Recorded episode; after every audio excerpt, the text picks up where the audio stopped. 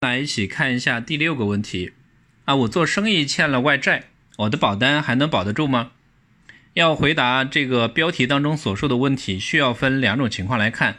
第一种情况，自己欠债了，有其他资产可以偿还债务吗？保单可以保住。如果说有的话，保单可以保住。举个例来说明一下，沈先生早年下海经商，从未失过手，可最近投资失败，欠了别人不少钱。最近呢？债权人起诉沈先生，要求还钱，最终法院判决沈沈先生一个月内还清所欠的债务。在法院执行过程当中，债权人提出沈先生之前购买了许多保险，申请法院强制解除保单，用保单的现金价值来抵债。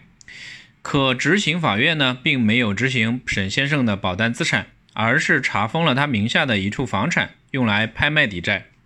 原来在实践的过程当中呢，法院强制执行是有优先顺序的。通常情况下，优先被执行的资产呢是存款或者房产等较易执行的资产。保单资产因为存在查询不便以及呢法律依据不甚明确等问题，相对而言不易被执行，不属于优先被执行的资产。第二种情况，自己欠债了，除了保单没有其他资产可供执行。就要看执行法院所在地的规定。如果欠债后除了保单没有其他财产可供执行，那就要看执行法院所在地的规定。目前中国不同地区对保单的执行标准不同。北京市高级人民法院关于印发修订后的《北京市法院执行工作规范》的通知（二零一三年修订）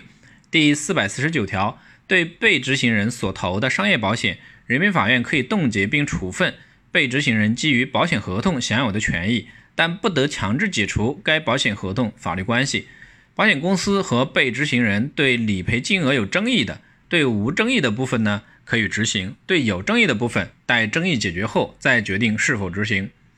对被执行人所设的用于缴纳保险费的账户，人民法院可以冻结并扣划该账户内的款项。二零一五年，浙江省高级人民法院关于加强和规范对被执行人拥有的人身保险产品财产利益执行的通知：投保人购买传统型、分红型、投资连接型、万能型人身保险产品，依保单约定可获得的生存保险金或以现金方式支付的保单红利，或退保后保单的现金价值，均属于投保人、被保险人或者受益人的财产权。当投保人、被保险人或受益人作为被执行人时，该财产权属于责任财产，人民法院可以执行。人民法院要求保险机构协助扣划保险产品退保后可得财产利益时，一般应提供投保人签署的退保申请书，但被执行人下落不明或者拒绝签署退保申请书的，执执行法院可以向保险机构发出执行裁定书、协助执行通知书，要求协助扣划保险产品退保后可得财产利益，保险机构负有协助的义务。我们再来看一下广东省，二零一六年广东高院关于执行案件法案件法律适用疑难问题的解答意见。问题一：被执行人的人身保险产品具有现金价值，法院能否强制执行？处理意见。首先，虽然人民虽然人身保险产品的现金价值是被执行人的，但关系人的生命价值。如果被执行人同意退保，法院可以执行保单的现金价值；如果不同意退保，法院不能强制执行，强制被执行人退保。其次，如果人身保险有指定受益人，且受益人不是被执行人，依据保险法第四十二条的规定，保险金不作为被执行人的财产，人民法院不能执行。再次，如果人身保险没有指定受益人，或者指定的受益人为被执行人，发生保险事故后，理赔的保险金可以认定